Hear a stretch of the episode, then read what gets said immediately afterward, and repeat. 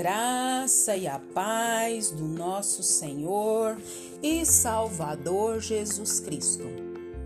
Aqui é Flávia Santos e bora lá para mais uma meditação. Nós vamos meditar nas Sagradas Escrituras em Ezequiel 37, 5. E a Bíblia Sagrada diz: Assim diz o soberano, o Senhor a estes ossos farei um espírito entrar em vocês, e vocês terão vida. Ezequiel 37, 5. Oremos. Pai, em nome de Jesus, nessa hora tão maravilhosa e poderosa, nós queremos, Pai amado, com muito temor e tremor, pedir ao Senhor que perdoe, Pai, os nossos pecados. Perdoe, Pai, as nossas muitas falhas, muitas transgressões, omissões, pecados em pensamentos, obras, reações. Oh Deus, em nome de Jesus, Pai, perdoa-nos, perdoa-nos, Pai. Em nome de Jesus. Queremos também, Pai, agradecer Oh, Pai, agradecer por mais um dia de vida, agradecer por mais uma oportunidade, agradecer pelo cuidado, zelo, proteção, provisão do Senhor para com a nossa vida e para com a vida dos nossos. Não temos palavras, Deus, para agradecer ao Senhor. Não temos adjetivos para expressar a nossa gratidão. Pai, Clamamos a Ti, Senhor, também, que continua falando aos nossos corações. Cada vida que nos ouve venha ser impactada pelo poder da Tua palavra. Pai amado, que as vidas que nos ouvem venham ser transformadas, libertas, curadas, salvas, cheias da Tua presença. Pai, vá de encontro a cada um e a cada um dos seus. Resolve as suas causas e os atrai para a tua presença, nos atraia para a tua presença.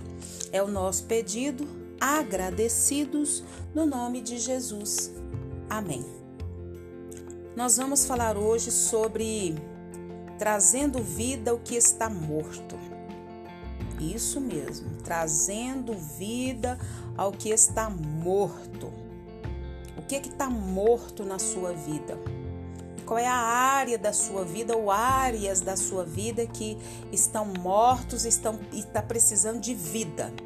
Então o momento é agora. Então uma das coisas mais espetaculares que Deus atribuiu à natureza é a capacidade de se recriar. Quem não se alegra ao ver as flores brotarem é, do chão, as folhas e os botões surgirem nas árvores depois de um longo inverno, quando tudo parecia sem vida. No que diz respeito à área espiritual, Deus se especializa em introduzir vida onde as coisas talvez pareçam mortas.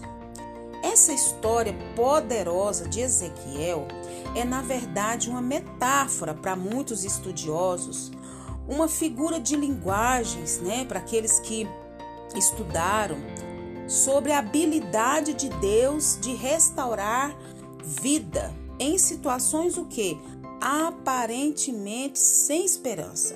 Deus é expert em fazer isso porque o nosso Deus é Deus de milagre. E com a mão de Deus sobre si e guiado pelo Espírito, Ezequiel tem a visão do vale cheio de ossos secos. Deus pergunta a Ezequiel se ele acha que aqueles ossos podem ganhar vida.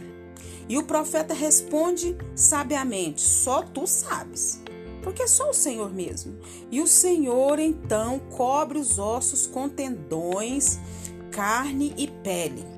E depois Deus diz a Ezequiel que use o seu santo nome e ordene que o sopro da vida entre nos ossos. Para surpresa de Ezequiel, o que, que acontece? Um grande exército se levanta. Essa visão foi não apenas uma representação simbólica do plano de vida, do plano divino, perdão, de restaurar Israel após os anos de cativeiro mas também significa o quê? a sua capacidade de soprar nova vida em qualquer situação aparentemente desesperadora. Você e eu provavelmente já usamos a palavra morta para se referir a alguma coisa da nossa vida? Sim ou não? Eu creio que sim. Não existe vida em seu casamento? A igreja que frequenta parece sem vida e enfadonha? Seu amor por Deus perdeu a vibração? Parece que seu trabalho está sugando-lhe a vida, tirando as forças, tirando energia? Deus nos concedeu o que? O poder de oração. Se falta amor em seu casamento, ore. Se sua vida perdeu a vitalidade, ore. Se o seu andar com Deus perdeu vigor, ore. Se seu emprego é, está matando de maneira bem vagarosamente, ore. Seja qual for a situação que você está vivendo, que está te sugando, tirando a vida, tirando o sabor, tirando a alegria, tirando a vida, ore. Deus está esperando para operar por seu intermédio e levar é, sua vida a lugares e situações que você julgou o quê? Mortos, que nós julgamos mortos. Se os ossos secos se transformam em um enorme exército, sua situação e a minha não está além da esperança. Por meio da oração, você pode ver o que está morto ganhar vida. Hoje o Senhor está falando conosco que ele traz vida ao que está morto na nossa vida. Então, em nome de Jesus, vamos colocar diante de dele nesse exato momento o que está morto, que área da nossa vida que está morto, e vamos ser instrumentos de Deus para fazer a grande obra. Oremos em nome de Jesus e que o Espírito Santo de Deus continue falando aos nossos corações. Pai, em nome de Jesus, nós queremos pedir ao Senhor, Pai, perdão, Pai, dos nossos pecados. Queremos pedir ao Senhor perdão, Pai, das nossas fraquezas. Queremos pedir ao Senhor perdão, Pai, da nossa incredulidade. Queremos pedir perdão ao Senhor da nossa falta de fé. Pai, em nome de Jesus nós clamamos a Ti. E que essa palavra, Pai, venha impactar os nossos corações. E que o Senhor venha trazer vida ao que está morto na nossa vida. E eu sei, Pai, que cada um, Pai, está clamando, está suplicando, seja na área financeira, seja na área conjugal, seja na área da saúde, seja na área do ministério, na igreja, seja que área for, Pai, nós estamos clamando a Ti, Pai, nessa hora agora, em nome de Jesus, Pai, em nome de Jesus. Faz, Deus, a tua grande obra, Pai. Nós suplicamos o teu favor, Pai. Ó Senhor amado, e nos tira mesmo da nossa zona de conforto e nos desperte a orar para que o Senhor dê vida, Pai, na área que está morto na nossa vida, meu Deus, meu Pai. Ó Espírito Santo de Deus, age. Ó Espírito Santo de Deus, faça os milagres, maravilha. Nós estamos clamando, nós estamos suplicando suplicando, traga vida, Senhor amado, principalmente a nossa vida espiritual. Pai, traz, meu Pai, tira toda canseira, todo enfado, todo mal-estar, toda preguiça, todo desânimo e nos enche, Pai, da tua presença. Traga vida, nos renove, nos enche da tua graça, nos enche do teu poder. E cada um, Pai, que está colocando, Pai, a sua vida, a área da sua vida que está morto, pedindo que traga vida, Pai, que o Senhor traga.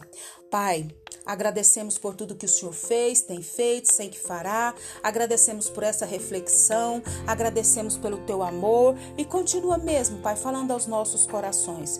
Pai, livra-nos dessa praga do coronavírus e de todas as pragas que estão sobre a terra. Guarda a nossa vida, guarda os nossos, é o nosso pedido. Agradecidos no nome de Jesus. Leia a Bíblia, leia a Bíblia e faça oração se você quiser crescer.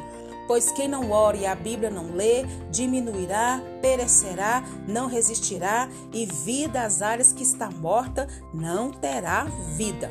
Um abraço e até a próxima, querendo o bom Deus. Fui!